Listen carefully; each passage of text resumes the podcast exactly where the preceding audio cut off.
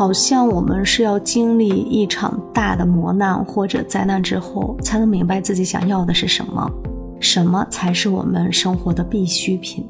它不仅仅是消费，还有颓废和心灵的负荷。你好，我是你的老朋友追梦，欢迎来到设计梦想家。最近总是听到周围的朋友们提到二阳，不知道你们现在有没有经历过？前几天我就特别的烦，就那种随时能够陷入熟睡的状态，就倒头就睡，而且睡得特别的沉。我我就怀疑是不是那个叫什么嗜睡猪已经偷偷来过了。总之很抱歉，好多天没有更了。最近天气也挺好的，每天都是大太阳晒着。哎，对，要特别做好防晒。我最近都是戴那种把自己包得严严实实的口罩，然后顶一把大伞。每天到了办公室，就先把。嗯，周围的花花草草挨个拿喷水壶喷一遍，看到它们缺水了就赶紧浇一浇，就担心它们也是随时都被晒干的那种状态，你 知道吗？虽然太阳晒不到它们，就是我们的自己的感受往往会嫁接到你喜欢的一些事情上，还有你平时的一些动作中。我就觉得吧，多养一些绿植，你在养护它们的过程中，其实也是在滋养自己的内心一样。然后多看一些绿色的美好的景色。尤其是进入盛夏，不论是街边还是小区，都是被绿荫覆盖。哎，在我们北方也是到处清风习习，绿树成荫。其实，在日常生活中的这些小小的发现，身边围绕的一些美好，它就是可以治愈我们身心的。其实，经历过三年的疫情以后，我们大多数人好像都笼罩在那样一种亚健康或者是焦虑的一种状态中。经常要问问自己：哎，你还好吗？哎，我是不是得吃点保健药？哎，我是不是得去找大夫看一看？是不是得去做一个通身的检查？其实你发现没有，最好的药物它都是免费的。比如说，好好吃饭，适度的运动，充足的睡眠，还有阳光。这个阳光呀，它不只是我们日常的太阳光啊。到这个夏天，谁敢到太阳底下晒着去，是吧？一个。很阳光的心理状态，还有就是简单的生活。其实我们设计师经常提到一种极简主义、极简风格，你知道吗？还有一种叫极简生活。其实从某种意义上讲，断舍离它也是一种免费的医疗。刚看到一本书，嗯，其中里面有写到一个片段，就是说来自墨西哥的一位女孩，然后她就在几年前呢开始简化自己的生活。因为她已经被严重的健康问题折磨了很久。当她在首次尝试极简主义的生活之后，这个女孩仍然会有过度投入、过度工作、过度消费、过度饮食这些行为。在他每一次整理纸箱，试图取出对自己特别重要的东西的时候，他意识到了一点。他说，在生活的各个方面，我依然会过度劳累，也为此在身体上和精神上都付出了沉重的代价。我把自己推到了悬崖边上，就是感觉我们好像每天都在消费，每天都在占有，每天都在不断的充实自己的生活中的每一个片段，但是内心还是觉得特别的空虚或者是疲惫，是吧？这女孩她说了句话。消除生活中的噪声，帮我听到真正重要的声音，那就是我的健康。所以在后面他继续清理的时候，能够一步一个脚印。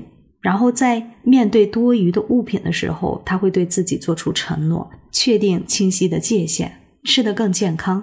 购物的时候，我得三思而行，还要注意聆听自己的内心和身体的声音。听上去好像它是一种嗯境界，是吧？其实我们每个人安静下来的时候，去思考的时候，你会明白自己真正想要的是什么。我的这一次购物，它是否有意义，或者说我纯粹就是为了自己开心？这个女孩她之所以会有这种思想认知、思想意识上的变化，其实并不只只是自己每天都在清理，在过一种极简的生活，在崇尚一种断舍离的生活状态。其实大多的时候，她清理掉那些。占据自己大部分注意力的物品以后，才能真正为自己的意识腾出来空间，然后才能去更多的专注于自身幸福的提升，而不是点缀生活的物质的消遣，对吧？而恰恰是因为这个小小的改变，哎，其实也不小啊，能下这种决心和能持之以恒的人呢，我觉得真的是都是大清醒了。更重要的是，他在没有花费一分钱的情况下，让自己的整体的健康得到了明显的改善。所以，我们再回到最开始我说的那句话上，从某种意义上讲，断舍离的生活，它也是一种医疗，可以减除我们生活中。沉在自己身上、压在自己心灵上一些负荷，然后轻松前行。刚才我们还提到，最好的药物都是免费的，对吧？比如说饮食、运动、睡眠、阳光。那我们就来挨着聊一聊这些无价之宝。首先就是好好吃饭。那我先问你一个问题：设想两个场景，第一个场景就是，哎，盘腿坐在沙发上的你啊，前面的茶几上。摆放了很多很多的零食，甚至炸鸡、薯条。哎，你边吃边看，然后哈哈大笑，好像我吃了很多东西。但你每吃的一个东西，它有没有被你的身体所吸收呢？然后第二个场景就是在周末坐在餐桌前，和自己的家人或者朋友共享一顿美好的晚餐。这两个场景，你感觉哪一种场景让自己吃得更快乐、更开心、更健康呢？你的答案是什么？我相信大多数人会选后者吧。当然也不排除啊，我们今天自由日，我就想自由自在，就想让自己放松，吃一堆垃圾食品，我就要快乐。这种情况除外，大多数的情况下，我们还是要跟家里人在一起，共享一日三餐，对吧？除了这种健康的进餐方式，就是你会把每一餐都当做很重要的事情。我吃的多少是另外一方面，但是我要享受这个健康的饮食的状态。我相信，如果有减肥经验的人，他会大有感触。就是在选择我今天吃什么，我这一顿饭我要准备一些什么样的食材，以哪种烹饪方式来进行。嗯，它直接影响到我们这一餐是否适合我的身体的体征。比如说高血脂的人，他是否就要更多的去控制这种。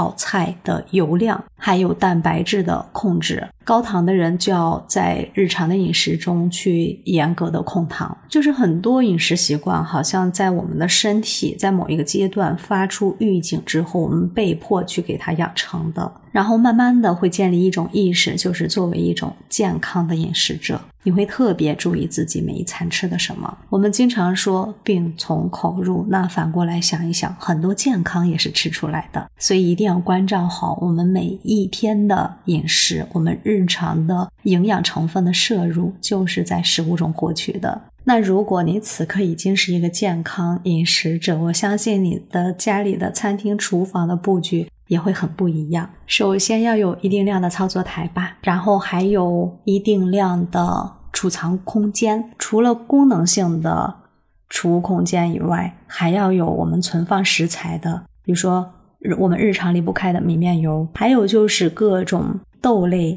杂粮类。你会用不同的收纳方式，储藏盒呀、密封罐啊，然后你还要找到最适合存放它的位置。以便每次取放的时候就会很便捷。除了各种食材的存放和收纳，还有一张大的餐台啊，不论是有中岛还是没中岛，不论是敞开式还是开放式，我相信它的布置也是井井有条的。哎，我真觉得会认真去布置自己的餐厨空间，也会认真对待自己的一日三餐的人，才是真正懂得生活、会享受生活的人。第二种免费良药就是运动。我相信您也一定办过很多次的健身卡，但是最终呢，这个健身卡也会像我一样，是不是要么遗失掉，要么就是常年做不到按时定点的去健身。所以现在很多人都会在自己家里开辟出来那么一小片天地啊，或者是阳台，或者是地下室。如果家里面积大一点，会给自己专门设置一个健身房，就是在家里就可以达到健身的。目的其实呢，健身这个词儿把我们每天必须要做的运动，其实是把它给复杂化了。其实我们可以用一个更简单的词来概括，那就是活动。其实运动它并不复杂，嗯，只要我们每天都在活动自己的关节，有意识的在一段时间的静止之后去活动自己的每一个关节就可以了。去健身房也好，或者是去公园去游泳，或者是在人行道上或者专门的步道上面去健走。关键在于我们每天都要规律的运动，去保持机体的一种活力。嗯，哪怕你今天就想宅在家里，或者我就在自己的办公室，是吧？我照样可以站起来动一动。就我们现在人越来越习惯那种久坐的状态。嗯，不论是坐在这里 休闲娱乐、追剧，或者是坐在这里办公写文件，哎，一坐就是半天呢，那身体哪能受得了？你的腰椎、颈椎时时刻刻都在提醒你该休息了，但是我们还是坐着不动。所以我们要养成一种习惯，就每天我要有一定的活动量，来确保自己的身体是充满一定活力的。第三个免费良药是什么呢？就是睡眠。有一位沃克博士在他的书里面就写道：人体的所有主要器官以及大脑的一切活动都能通过睡眠得到最佳强化。当然啊，反过来看，他在睡眠不足的时候也会受到损害。所以，我们每晚都能享受到如此丰厚的一种健康福利。哎，这位博士称睡眠是一种。健康福利，那我问你，这个丰厚的健康福利，你有每天在享受吗？他需要去花钱吗？不，他都是免费的。但是十之八九的人都享受不到这波福利，我说的没错吧？这位沃克博士还说了一句话，挺有意思的，我念给你听一下啊。他说：“人类是唯一毫无合理理由故意剥夺自己睡眠的生物。”确实是这样的。就拿我做例子。啊，经常会给自己做一个决定啊，不行，从今天开始我一定要早点睡觉了，我要每天保证几个小时的睡眠，晚上我要在几点几点之前一定要躺下。但事实是什么情况呢？你可能当天晚上早点睡了，但是第二天、第三天后面又有很多事情耽误了你正常的入睡时间。其实我们还是思想上不够重视。我们并没有把睡眠放在很重要的一个位置上，好像很多事情都可以占用我们睡觉的时间。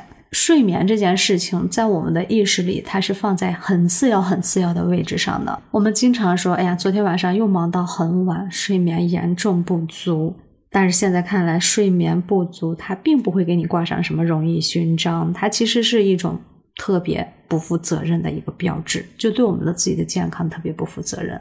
那我们是否可以真的努力一下，把睡眠这件事情放在首要位置？我觉得我们可以努力一下，为自己营造一个好的睡眠环境，就让自己的卧室呢，到一到夜晚的时候，它可以光线全部暗下来。睡前一个小时，我们就要把这个灯光，所有的灯光都调暗，关闭电子产品的屏幕，那种蓝光啊，一定要把它关掉。把窗户关上，窗帘合上，让外部的噪音不要到我们室内来。然后提前两个小时要禁止摄入咖啡因呀、酒精啊这些饮品。最重要的一点就是让我们的思绪静下来。不要再想白天没有完成的事情，还有一些琐碎的杂事。只要想这些事情，肯定会延迟你睡觉的时间。然后在床头准备一个眼罩。如果你喜欢听音乐的时候，可以在床头放一个小小的播放器。哎，一定要记得给它定上时间，不要让它整晚的唱。然后就是给自己制定一个固定的睡眠时间和起床时间。这一点其实也很难的，它需要我们高度的自律。如果不够自律，我觉得呢，有可能是认知上的问题，是吧？我们没有把这个睡眠放到第一位置。现在我们就要想，睡眠是良药中的良药，它有多么的重要。嗯，一定要引起我们高度的重视，才能去践行每一次的早睡之约。最后一个免费良药。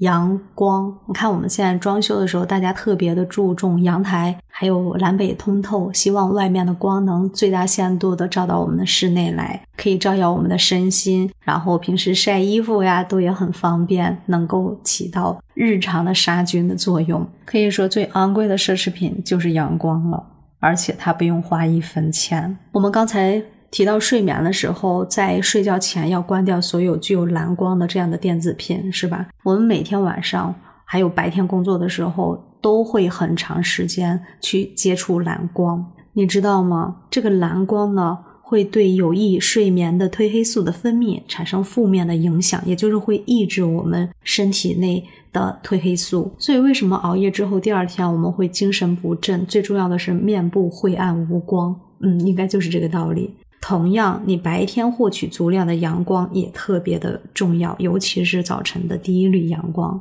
一家专注。睡眠健康的机构，他们是经过研究证实的啊，在早上沐浴到阳光的人，不仅晚上睡得好，而且相比其他人也更不容易感到压抑或者压力。所以你设想一个场景，或者不用设想，我觉得你肯定会有这样的经历，就是某一天早上你早起的时候，伴着阳光起来，哎，打开我们的窗户，打开窗帘，在阳台上或者露台上享受一杯咖啡，或者是简单的。一顿早餐，或者是早上一起床就去附近的街区散散步，哎，好像这样清闲的时光，一般是在旅行的时候吧，就感觉特别良好啊，自我感觉。但你想想，我们为什么不能把在旅行中过的这样一个特别简单美好的早晨放在我们日常的生活中呢？其实也是可以办到的，只不过是我们好像把日常生活和度假模式完全。区分开了。度假的时候，我们可以从早到晚是一种松弛的状态，但是一回到我们的日常生活中，那个神经马上就绷起来了，甚至连一顿简单的早餐、专有的早餐时间都没有时间去享受。我们经常说“一日之计在于晨”，但我们每天的早晨是怎样度过的？你有享受到每个早晨的第一缕阳光吗？你有充分的享受到早晨的清新的空气和阵阵的微风吗？当然，我希望你的答案是肯定的。希望我们都能做一个健康的人，践行一种健康的生活方式。那我们来回顾一下刚才提到的几个免费的良药，分别是什么？健康的饮食、适度的运动、充足的睡眠、阳光，还有极简的生活态度。经历过三年的疫情，我们应该能更清楚的知道自己想要的是什么。那这些健康的福利，你在日常生活中有充分享受到它吗？希望能在节目下方的评论区留言给我，好吗？既然听到这儿了，一定要记得关注主播，订阅设计梦想家。感谢你的点赞、收藏、评论和转发，感谢收听，我们下期见，拜拜。